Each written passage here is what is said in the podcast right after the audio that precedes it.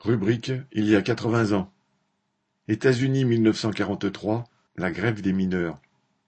Le 1er mai 1943, une grève pour les salaires éclatait dans des centaines de mines de charbon et d'anthracite américaines.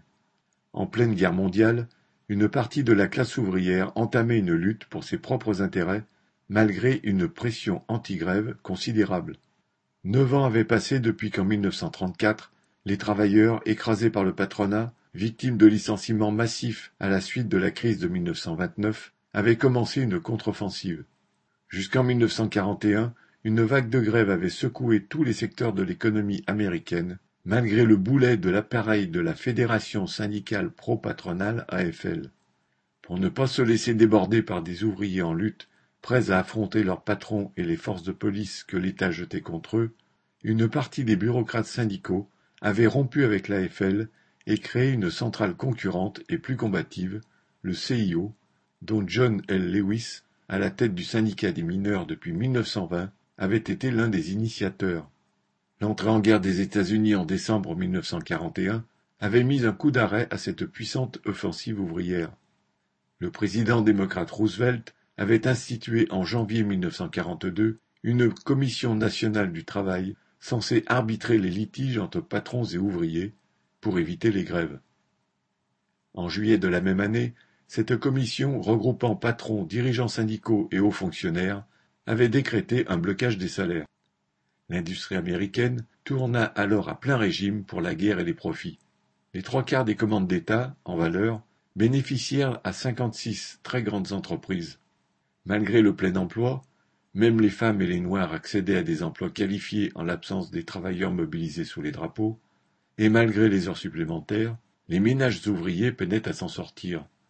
La guerre faisait aussi des victimes ouvrières sur ce front intérieur. En 1942, les semaines de 48 ou 52 heures de travail et l'intensification de la production blessèrent 75 000 mineurs sur les 450 000 en activité. Les bureaucrates ouvriers contre les travailleurs. Depuis l'entrée en guerre des États-Unis, les dirigeants syndicaux venaient en aide à la bourgeoisie américaine. Citation sans demande formelle de la part de Roosevelt, nous avons volontairement accepté de donner à notre commandant en chef notre engagement à ne pas recourir à la grève. Déclara le président du CIO le 17 décembre 1941. Jusqu'alors, en pointe dans la plupart des grèves, la centrale syndicale se mit à militer contre elle. Leur nombre déclina en 1942, avant de repartir à la hausse en 1943, indiquant un mécontentement ouvrier croissant face à une inflation de l'ordre de 30% depuis 1941. Dans l'industrie de guerre, les syndicats renoncèrent aussi à ce que leurs membres reçoivent une paye double pour le travail du dimanche et des jours fériés. Ils approuvèrent l'interdiction faite aux salariés de changer d'emploi en quête d'un meilleur salaire. Le Parti communiste américain, avocat zélé de l'alliance entre les États-Unis et l'URSS depuis qu'Hitler avait envahi celle-ci en juin 1941, contribua à faire respecter la paix sociale et milita pour le blocage des salaires. Dans l'industrie, les militants staliniens prenaient l'augmentation des cadences. Lors de rares grèves, ils franchissaient ostensiblement le piquet pour aller travailler. Après avoir été aux avant-postes de la lutte de classe dans les années 1930, les militants staliniens perdaient ainsi leur crédit auprès des travailleurs. Le PC, dont le principal dirigeant avait été libéré de prison puisqu'il soutenait Roosevelt, se sabordait. Les mineurs relèvent la tête. Le contrat de travail collectif liant les syndicats aux propriétaires des mines de charbon expira le 31 mars 1943. Le 30 avril, c'était au tour de celui des mines d'anthracite. Au cours des mois précédents, les négociations entre les patrons et le syndicat des mineurs avaient achoppé sur la question des augmentations de salaire. Les patrons s'appuyaient sur l'État et sa commission du travail pour refuser d'augmenter les salaires de base de deux dollars par jour. Lewis, à l'inverse des principaux dirigeants du CIO, avait soutenu l'adversaire républicain de Roosevelt aux élections de 1940. En 1942, il rompit avec le CIO et en fit sortir le syndicat des mineurs. Après une période où il avait mis lui aussi tout son poids pour arrêter des grèves non autorisées par l'appareil syndical, il avait ainsi les coups des plus franches pour accompagner le mécontentement ouvrier. Il lui fallait désormais se faire reconnaître par l'administration Roosevelt, quitte pour cela à laisser le mécontentement des mineurs s'exprimer sous son contrôle. Des grèves commencèrent dans les puits en avril, sans attendre de consignes de Lewis. Le 1er mai, la production de charbon s'arrêta dans presque tout le pays. Contredisant les dirigeants du CIO, des syndicats locaux d'autres industries adoptèrent des motions de soutien aux mineurs grévistes.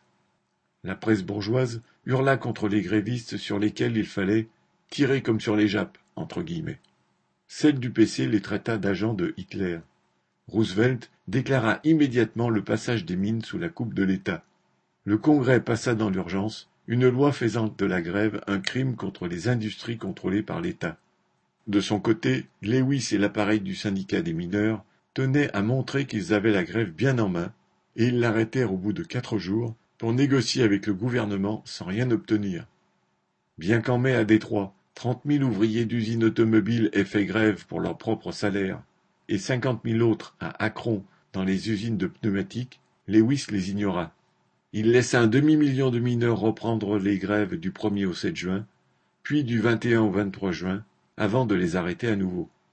Le gouvernement crut avoir gagné la partie, mais le second semestre 1943 allait être émaillé de grèves dans les mines, pas toujours déclenchées par l'appareil syndical. À la menace d'envoyer la troupe dans les districts miniers, les grévistes répondaient fièrement On ne peut pas extraire le charbon avec des baïonnettes. En octobre 1943, les grèves devinrent plus fréquentes. Lewis reprit l'initiative en relançant la grève à l'échelle nationale le 1er novembre. Deux jours plus tard, le gouvernement accepta un accord pour toutes les mines sous son contrôle, qui allait ensuite être étendu aux autres. Les mineurs obtinrent alors une grande partie de leurs revendications salariales. Une bourgeoisie secouée, mais incontestée. Ce succès de la fin 1943 allait provoquer un regain de grève dans tous les secteurs. Accentué encore par la fin de la guerre, ce mouvement allait culminer en 1946 avec 4,6 millions de grévistes. Une part de la classe ouvrière s'était battue malgré la guerre et le chantage de l'État, qui voulait la faire taire au nom de la lutte contre le fascisme. Elle s'était toutefois heurtée à l'opposition frontale de presque toute la bureaucratie syndicale, secondée par les staliniens du PC. C'est en grande partie à cela que la bourgeoisie américaine, alors qu'elle menait une guerre pour la domination mondiale, doit d'avoir pu surmonter cette opposition ouvrière et empêcher qu'elle se donne des perspectives politiques. Lucien Détroit